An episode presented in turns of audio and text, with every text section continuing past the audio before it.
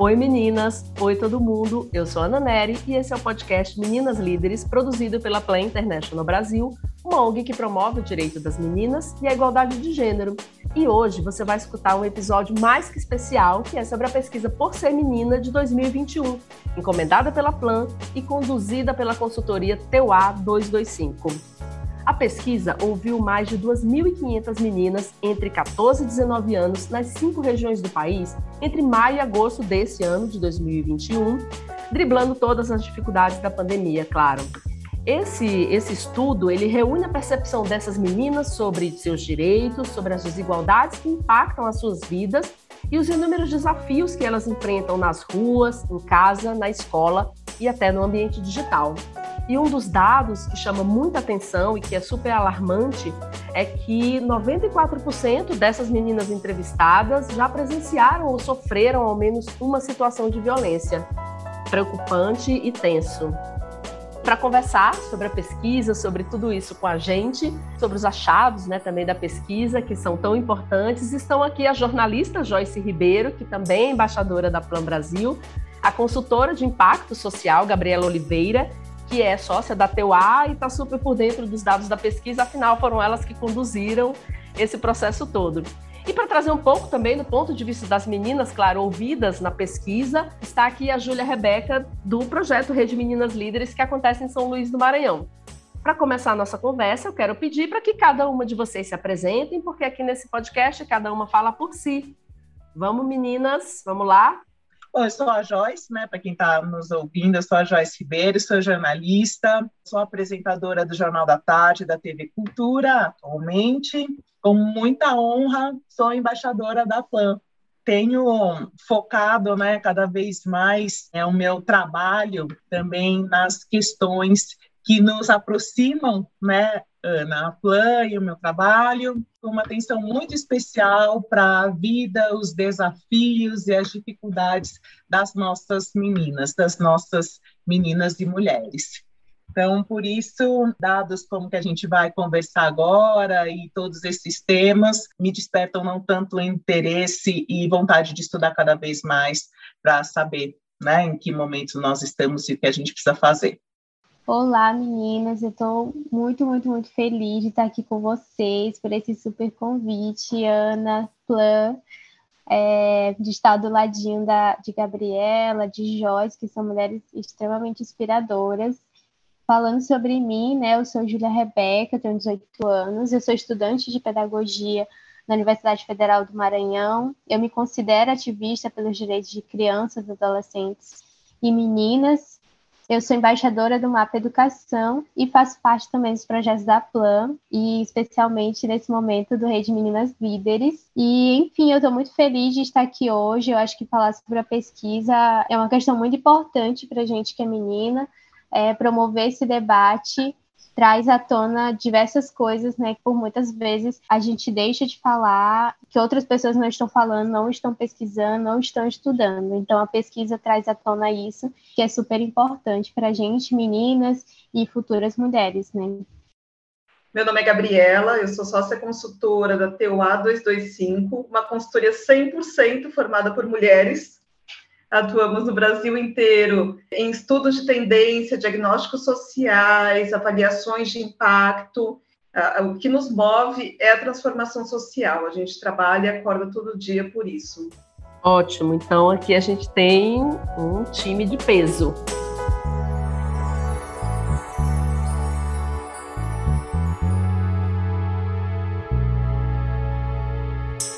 Então, Gabriela, primeiro eu quero te pedir para explicar, assim, rapidamente, como que foi feita essa pesquisa, quais foram os desafios de ouvir tantas meninas com esses obstáculos que a gente está enfrentando ainda da pandemia do Covid-19.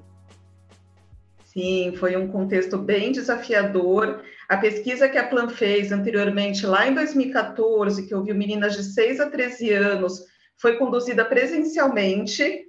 E aí, esse ano, a gente tinha, então, esse desafio de repensar a metodologia considerando aí as medidas de restrição sanitária.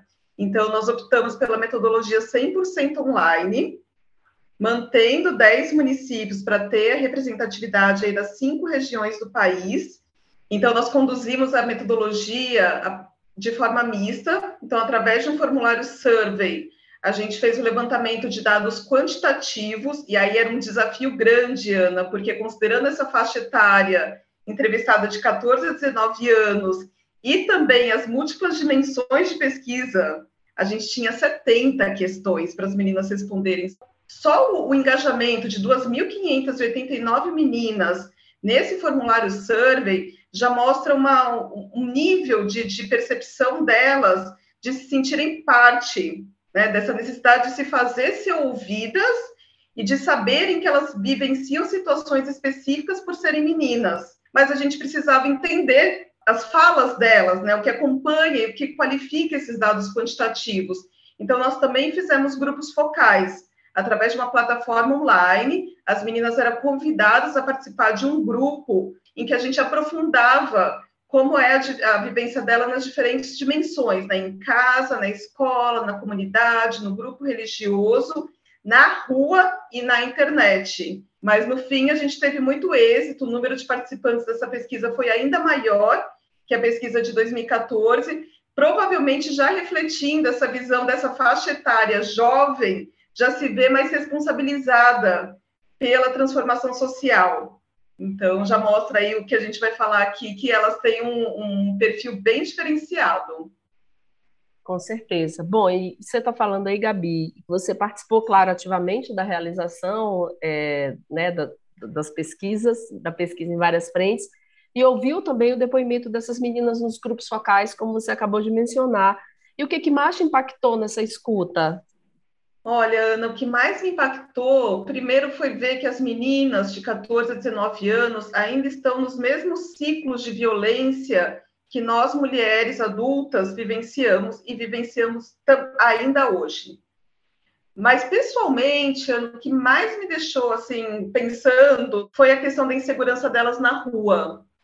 Então, o fato da rua hoje ser tão perigosa para as meninas, né, e aí os relatos é, eu ando de cara feia na rua, então elas não estão tranquilas na rua. E, ao mesmo tempo, isso, isso alimenta um, um circuito que a insegurança nas ruas faz com que os pais também é, a liberdade delas de andar nessas ruas. Então, elas falam, meus pais não me deixam ficar na rua como meus irmãos ficam. Eu não brinco na rua como, como meus irmãos, mas eu entendo que eles fazem isso porque eles têm preocupações em relação à minha segurança. Então, como essa insegurança social que acomete a todos os brasileiros, mas muito mais as mulheres e as meninas, alimenta esse circuito da, da falta de liberdade. Nós, mulheres, temos receio de andar sozinhas na rua. Então, para mim, essa foi uma questão muito problemática.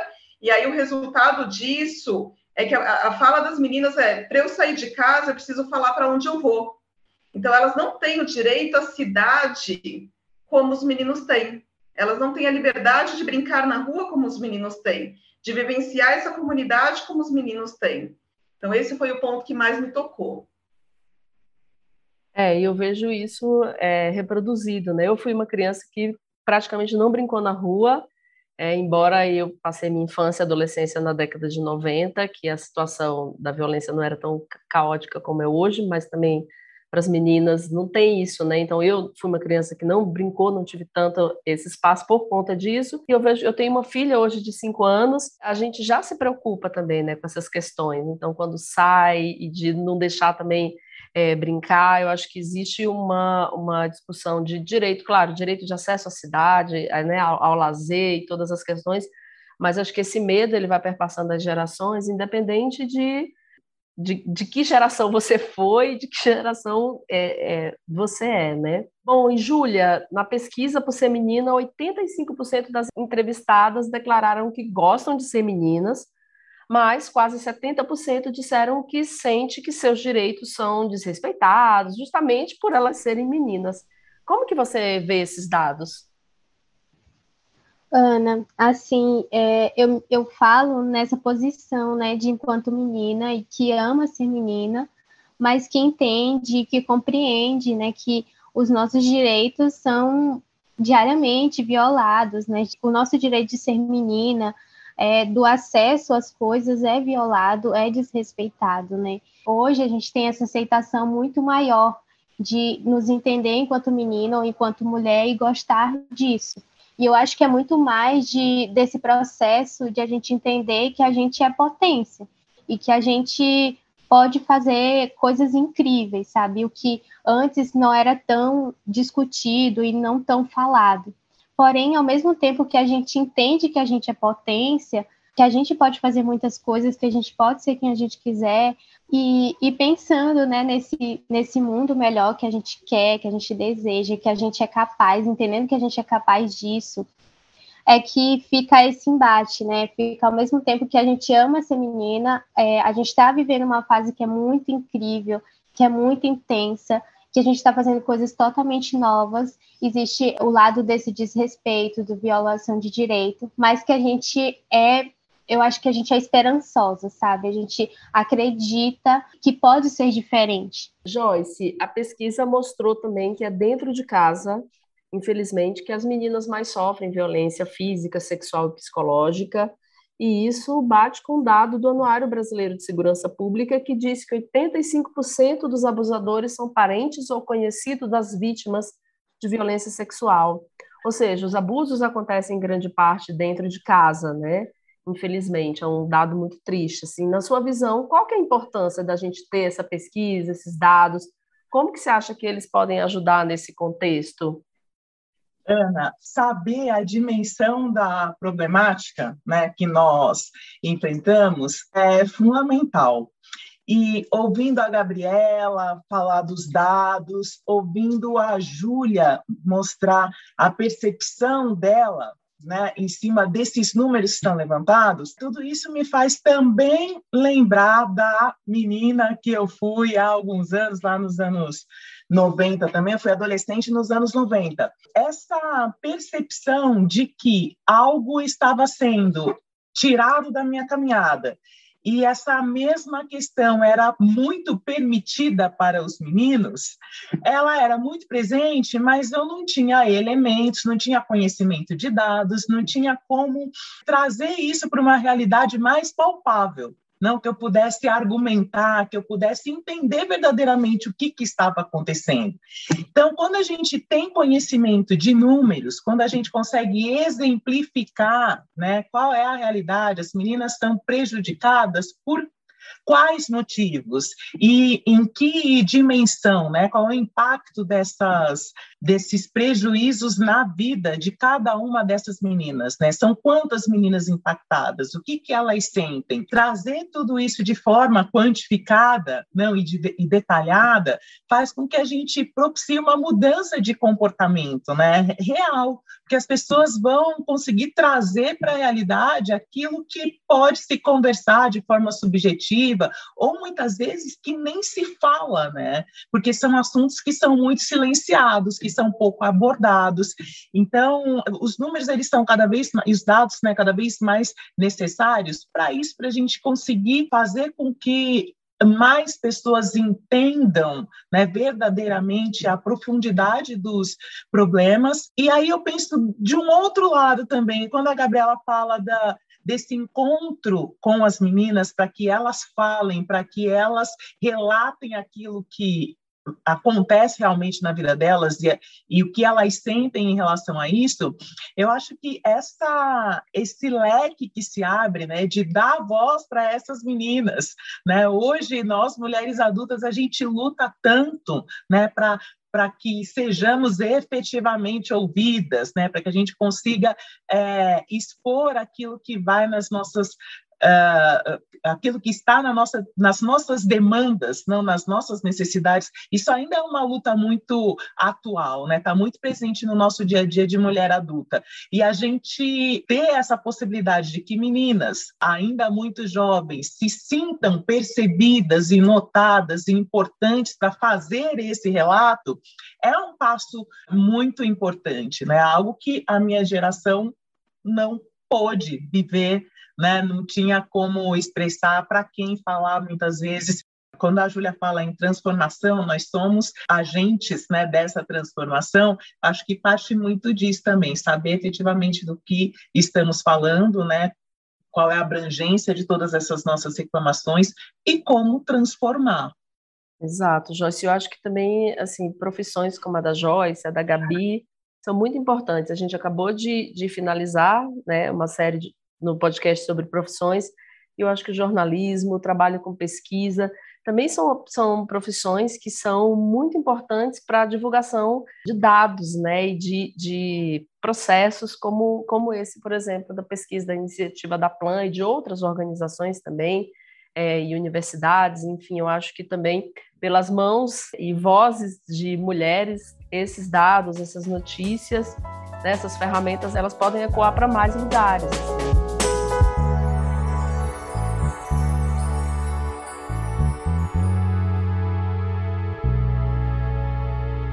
Bom, na primeira edição da pesquisa Por Ser Menina, que foi feita em 2014, as meninas tinham, é, na época de 6 a 13 anos, elas contaram que faziam muito mais tarefas domésticas do que os meninos.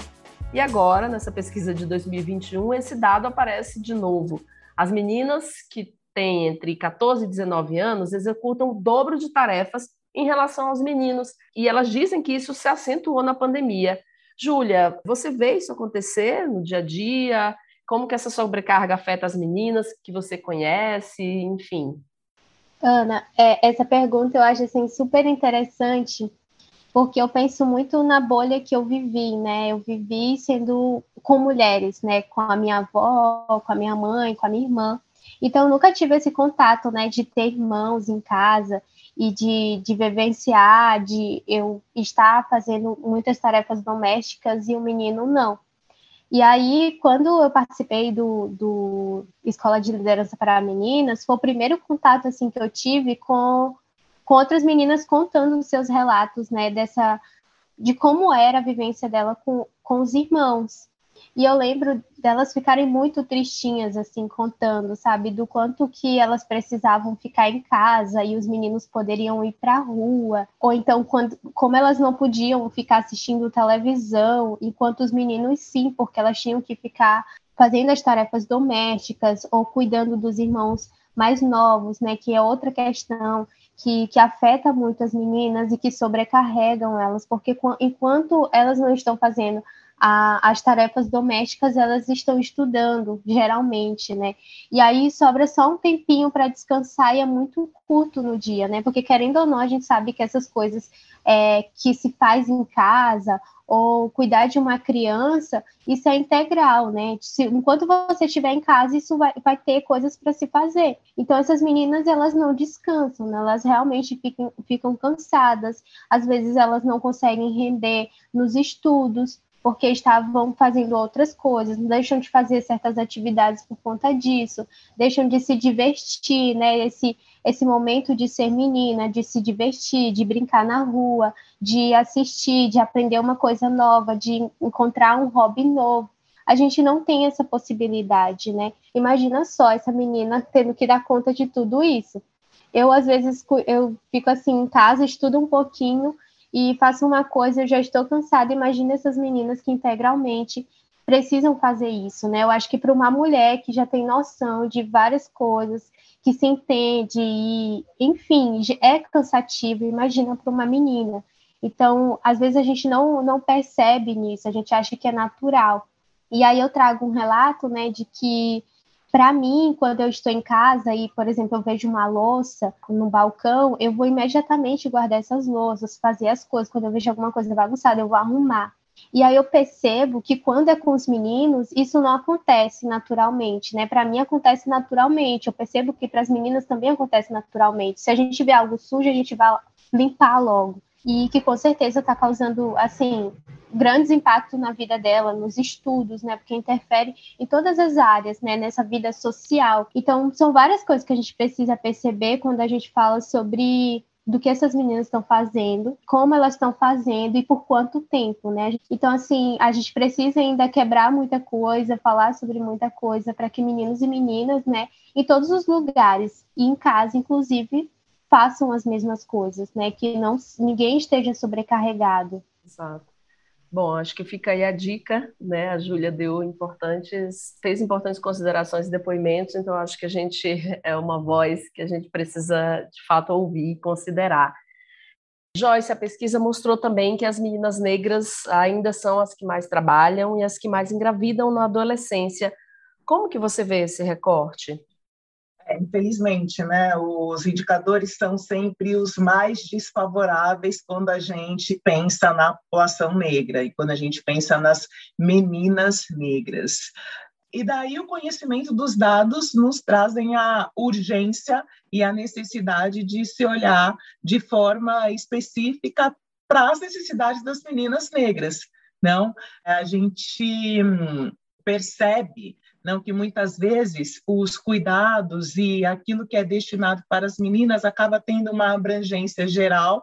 Os dados vêm nos trazer esse despertar, né, de que sim, são situações diferentes, são necessidades diferentes, são urgências não diferentes que precisam ser atendidas de forma específica, sim. Eu vejo dessa forma, né, de que a gente precisa os dados eles nos trazem um norte, né? E nos mostram um caminho que precisa ser atacado com mais é, prioridade, não sempre. É questão de observar esses dados da forma real, né, com a realidade que eles nos trazem e partir para a prática, para aquilo que realmente se tem necessidade. Então, nessa questão, as meninas negras precisam de um atendimento, sim, diferenciado. Os números mostram isso, as nossas periferias mostram isso, os números de meninas grávidas que terão diversos comprometimentos ao longo da vida, né? Quanto mais precoce for essa gravidez, eh, indesejada. Enfim, a gente precisa uh, focar os nossos olhares de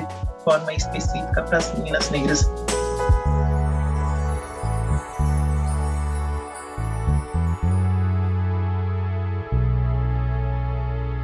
Agora, Júlia, não sei, você tem alguma pergunta para Joyce? Olha aqui, honra, hein, Júlia? É, fazer uma pergunta para Joyce e para Gabi? Nossa, é claro que eu tinha que aproveitar isso, né? Vou perguntar logo para Gabriela se durante né, esse processo da, das pesquisas e que vocês estavam em campo, vocês tinham alguma noção assim da, de, dos dados. Porque, por exemplo, mais de 80% das meninas entendem que não têm os seus direitos, é, não têm os mesmos direitos que os meninos. Ou então que elas não estão sendo representadas em espaços institucionais. E eu percebo que, por exemplo, para meninas e mulheres, algumas vezes isso é muito perceptível, né? Que em algum momento durante a pesquisa vocês tinham é, uma estimativa, né? Vocês imaginavam desses dados. É, por ser mulher, a gente tinha algumas hipóteses, né, de que as meninas estariam aí é, vivenciando situações que as mulheres adultas também vivenciam, como a sobrecarga no trabalho doméstico, mas eu acho que é aí que essa pergunta é central, né, Júlia? Porque a resposta é sim não. Em termos do, do não, né, do que a gente não esperava. A pesquisa da Plan, ela sequenciou, né? Então, essas duas edições permitiu capturar a vivência das meninas de 6 a 19 anos. É, tiveram aspectos que nos surpreenderam. Então, essas meninas têm muito nítida a mudança que elas vão passando a, a sofrer em relação ao tratamento a partir do momento que o corpo delas se desenvolve. A gente percebe como elas identificam a, a diferença nos direitos a partir do momento que os, o corpo delas se desenvolve, e isso principalmente dentro das escolas. Então, a gente teve relatos no grupo, nos grupos focais de quatro municípios, e, e tiveram outros ainda, de que a vestimenta delas na escola, a partir do momento que o corpo delas está desenvolvido, passa a ser diferente dos meninos elas não podem mais usar shorts, elas não podem usar calça rasgada. Então, passa a ter outras normas, porque o corpo dela se desenvolveu. Então, o assédio, em vez de ser trabalhado como algo da sociedade que tem que ser superado, que tem que ser olhado e atingido, é, é voltado para a menina que ela, ela se cubra de roupas para se proteger do assédio, que é uma lógica que a gente sabe que não, não, não surte efeito e que nem faz sentido. E aí, em relação à participação política, a gente sabe que hoje a participação política das mulheres no Brasil é muito menor do que dos homens. Só que aí é, se, se desdobra uma questão racial, porque quando a gente olha a participação política das mulheres, ela é menor do que dos homens. Mas quando a gente abre esse olhar para a questão racial, o homem branco hoje é, é quem é, ocupa os principais cargos de poder, a mulher branca divide o segundo lugar com o homem negro, e a mulher negra é quem está hoje subrepresentada nos espaços de poder. E por quê? Porque ela é a pessoa que faz o maior deslocamento de casa até o trabalho. Ela está muito mais implicada em serviços longe de casa, em cuidado dos filhos, em uso dos serviços públicos. Então, ela é uma, uma pessoa que conhece muito dessa cidade, a mulher negra é a principal conectora dessa cidade dos serviços públicos, mas ela não está representada nos espaços de poder. Então, a gente está perdendo uma voz muito potente nesses espaços de poder. E por que também? Porque são espaços masculinizados. Então, é, é difícil da mulher entrar. Uma mulher em campanha eleitoral sofre muito mais comentários pejorativos e tudo mais do que um homem em campanha eleitoral. Então, é difícil para ela concorrer e é difícil também ela permanecer no, nos cargos. Mas, em contraponto, quando a gente olha para lideranças comunitárias, as mulheres têm, têm papéis muito expressivos, e a mulher negra exerce muito essa função de liderança comunitária. Então, a questão é ela se ver como uma pessoa para ocupar aquela cadeira do, do, do cargo de poder. E aí, esse salto, a gente percebe que, por exemplo, meninas que participam de iniciativas como a da Plan já se veem ocupando aquela cadeira. Então, a nossa aposta e ressono que a Júlia trouxe é que essa próxima geração já vem com crenças muito diferentes e lutando pelos seus espaços e fazendo valer os seus direitos. Dentre as atividades, a gente perguntou para elas quais as principais atividades que você coloca seu tempo hoje. Atividades de representação política, movimentos sociais, foram uma das atividades que elas colocam menos tempo. Mas a gente percebe que conforme ela vai se desenvolvendo, como as mulheres têm, têm um conhecimento dessa teia social muito maior do que os homens, elas despontam como lideranças comunitárias, e aí só fazer esse, esse salto para que ela se veja também ocupando essas cadeiras de poder. Nossa, adorei essa fala. E achei super interessante, né, de trazer essa visão de como é, as mulheres são geralmente, especialmente mulheres negras, são essas lideranças comunitárias, mas não são elas que estão ocupando os cargos é, importantes na política, por exemplo. E eu acho que isso tem uma série de coisas, né? Desde o investimento ao incentivo, né? E às vezes isso acaba afetando as meninas também. E aí, fazendo a minha pergunta para Joyce, né, que também faz esse, esse recorte racial, eu fico assim, fiquei bem curiosa pensando que a Joyce vive um ambiente, né, da comunicação enquanto jornalista, né, e a comunicação ela leva é, diversas informações. E algumas vezes isso se perpetua e vai para a internet, fazendo essa relação, né, com a pesquisa. E a pesquisa que diz que os, os índices são muito altos das meninas que não têm acesso à, te à tecnologia, são as meninas negras e as meninas indígenas. Eu fiquei pensando, né, que impacto isso tem na vida de, dessas meninas, né, ne negras e indígenas, e perguntar concluindo, né, se é essa, essas informações da internet, que às vezes não estão na televisão, não estão na rádio, que são outros lugares que as meninas têm acesso, ele realmente é importante. Obrigada, Júlia.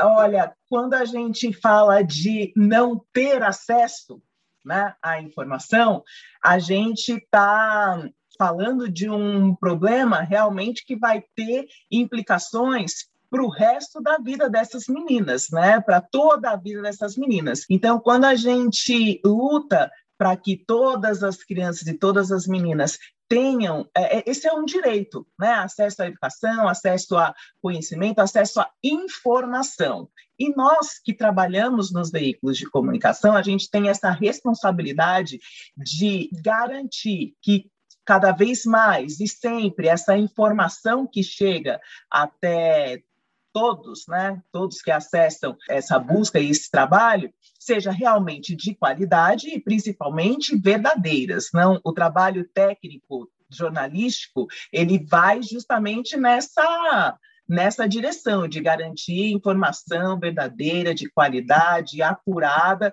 para toda a população. E as meninas, elas precisam e têm esse direito de ter esse acesso que será muito transformador na vida delas quando a gente fala, por exemplo, limitação de conexão, né? limitação de acesso à internet, a gente pôde vivenciar agora durante a pandemia o prejuízo e o, o buraco que se deu nas questões educacionais por falta desse acesso. E quando você diz é, da importância não, da televisão, da, das rádios, dos meios impressos e da internet, todos os veículos de comunicação eles são complementares, não? E eles devem fazer parte da vida das, das de todos nós dessa forma, né? Um complementando e todos fazendo parte das nossas possibilidades de acessar as informações e os veículos de comunicação. A internet tem sim né, e cada vez mais terá essa importância no nosso dia a dia e as crianças e os adolescentes e as meninas precisam ser, eu acredito que, é, antes de mais nada, educadas para saberem fazer o bom uso não dessa dessa possibilidade de comunicação, ou seja, usar de boa de, da melhor maneira todas as ferramentas da internet, né, que vêm da internet, e a gente precisa acreditar também que aqueles que não fazem bom uso, que não fazem que não transmitem um bom conteúdo, não pelas uh, ferramentas digitais e plataformas digitais, serão punidos por conta disso. Então, acho que a gente tem um longo caminho aí pela frente nesse entendimento de sim, da necessidade, dos benefícios, do quanto a gente precisa estar cada vez mais inserido em todo esse universo que a internet nos possibilita, né, e nos propõe, e por outro lado, a gente precisa garantir cada vez mais a segurança que o nosso caminhar nesse ambiente né, virtual deve sim ser pautado por uh, ferramentas de correção, de punição de erros, de e que caminha longe da impunidade. Joyce, muitíssimo obrigada. Vocês, Gabriela e Joyce, assim, responderam super as minhas perguntas, que uhum. eu estava muito curiosa. E aí, só fazendo uma recordação né, da campanha da Plan, que meninas têm que, têm que estar na internet, né? Mas que a gente esteja conectada e que a gente esteja segura o tempo inteiro. Eu acho que é justamente é, é isso que, que você isso. invoca, né? Que todas as meninas tenham acesso, porque, querendo ou não, isso dá a possibilidade, é, além dessa conexão né, com outras meninas, mas de, de informação mesmo, como a própria educação, né? Que hoje é, a gente sabe que, que está, se, está acontecendo no meio virtual. Queria ouvir a Júlia sobre o que ela sente da percepção dos meninos sobre esse nosso debate, né? Quando a gente é, expõe essas demandas, fala dessas percepções, fala dessas diferenças, o que, que você ouve deles, Júlia? Olha, assim, eu nesse nesse período desde que, que eu estive né, nos movimentos, eu acabei me aproximando de muitos meninos que são que estão em outras causas, né? Que estão pelos direitos de crianças e adolescentes. E, e aí eu, às vezes eu acabo assim esquecendo que eu estou dentro de uma bolha, né? Novamente, de pessoas que estão com pensamento super alinhado com o meu. E quando eu entro em debate com outros meninos, né, que não estão nesses mesmos espaços que eu estou, eu acabo me frustrando muito, porque e ficando muito triste, porque eles inclusive não percebem, né? Tipo, tem atitudes que que para eles é normal. E, e para mim aquilo ali tem um, um assim, um, um impacto gigantesco na minha vida e na vida de outras meninas. E, e, e, muitas vezes elas acabam aceitando por, por isso, né? Que é quase uma imposição, é naturalizado.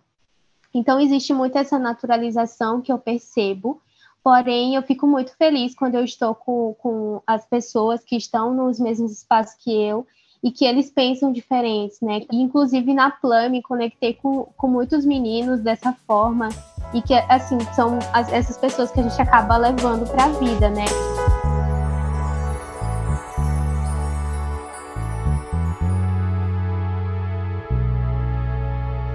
E agora vamos para o quadro final, o Meninas Indicam. Joyce e Gabi, contem pra gente que filme, livro ou site que vocês acham inspirador e gostariam de indicar para quem quer se aprofundar no tema do empoderamento de meninas ou de igualdade de gênero. Eu vou indicar uma uma série que, inclusive, eu quero. Estou é, ansiosa para assistir a próxima temporada. Se não me engano, se eu não estiver errada, ela está na quinta temporada, que é a Us.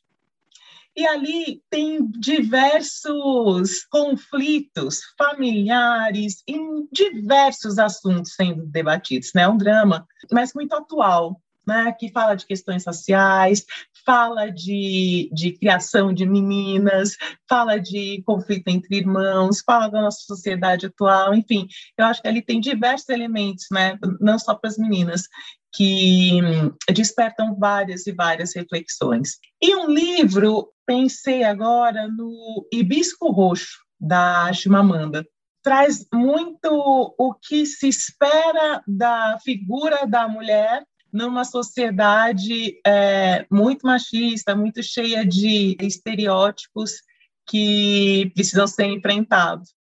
Eu adorei essa série também. Eu vi todas as temporadas até agora. E o que eu trago de indicação é um livro que foi lançado em 2018, não é tão recente, mas para mim ele é super recente ainda, que é o Escritos de uma Vida, da Sueli Carneiro. A Sueli é uma das principais referências hoje, intelectual, para falar sobre essas diferenças de raça no Brasil. E ela fala de uma perspectiva enquanto mulher negra, mas também de uma perspectiva é, do desenvolvimento socioeconômico diferente para as mulheres negras, para as mulheres brancas, para os homens negros, para os homens brancos. Assim, na verdade, qualquer coisa da Sueli é incrível. Um vídeo no YouTube já é maravilhoso, né? Mas nesse livro ele é muito especial porque reúne artigos que ela foi publicando ao longo da vida dela, então traz várias temáticas, né? Então, a Sueli, eu sou fã de carteirinha dela, eu recomendo tudo dela. É bom, olha, hoje eu vou indicar pratas da casa. Eu quero indicar o podcast Meninas Líderes, para quem está aí para maratonar. É, saiu um episódio por mês, então dá para ouvir, tem muitos temas interessantes. E eu quero indicar a pesquisa né? Pesquisa por ser menina está no site da Plan, então leiam. É um mito, assim, essa coisa que, ah, é porque jovem só quer ficar no celular, adolescente jovem, meninos, meninas só ficam no celular, não leem, não sei o quê. É, eu trabalho diretamente com as meninas, com os meninos também, mas mais com, com as meninas, e as meninas leem sim, né? Procurem no site, você que é menina, menino, que é profissional também, porque eu acho que são dados muito interessantes. Super concordo, Ana. Isso é, é criaram isso na cabeça, mas as pessoas que eu estou conectada, os jovens também amam ler e fazer leituras incríveis. Eu fiquei pensando aqui, eu pensei em várias coisas. E um é o Diário de Anne Frank, que eu, que eu li ainda assim com uns 15, 14 anos. E para mim foi tão lindo porque eu estava vivenciando a mesma fase da Anne, né, de, de se descobrir enquanto menina e de querer, de querer mudar o mundo, de querer ser assim alguém conhecido, reconhecido e que além de tudo, né, ela falava muito sobre a questão de, de ser mãe e ao mesmo tempo ser jornalista, escritora. Então acho que dá, dentro desse livro a gente entende muito sobre que a gente pode sim ser quem a gente quiser e que não é uma coisa ou outra que vai nos limitar. Ela fala muito sobre a relação dela com a menstruação, que eu acho que, que na época quando a Anne fez um, escreveu o livro, né? Era um super tabu e ainda é um tabu, mas que ela traz essas coisas assim, sendo super, super revolucionária. Então, o Diário de Anne Frank assim, é um dos meus, meus livros preferidos. E ele fala muito sobre empoderamento feminino sem nem citar essa palavra. Eu também trago uma dica de um Instagram que se chama Grita, que são umas meninas lá de Belo Horizonte, que elas falam sobre empoderamento feminino de uma forma tão assim facinho de entender, é muito massa assim o, perfil das meninas. Além disso, eu queria trazer uma indicação de uma série que é super didática, ela é bem curtinha também, os episódios são bem curtinhos, que é o Clube das Babás, e que são várias meninas que se juntam e que elas querem fazer alguma coisa, e elas criam um clube das babás, e aí elas fazem cuidam desse clube, né, como se elas fossem grandes é, empresárias e como elas administram tudo assim, pensando que, que elas são já mulheres super responsáveis. Então, acho que fala muito sobre essa posição que a gente pode ocupar e que a gente deve pensar isso desde menina e que a gente pensando hoje, a gente vai sim conseguir quando a gente for mulheres, né? Bom, gente, vocês arrasaram. Júlia, Joyce, Gabi, agradeço demais terem participado desse papo. Bom, se você que está ouvindo se interessou em saber mais sobre a pesquisa por ser menina, você pode encontrar, como eu falei ainda há pouco, no site da Plan, plan.org.br, baixar a pesquisa completa. Fica a dica também para você ouvir os outros episódios do nosso podcast Meninas Líderes no Spotify ou Google Podcast. E segue a gente nas redes sociais também, arroba Plan Brasil, no Instagram e nas outras redes. Um beijo e até mais, gente!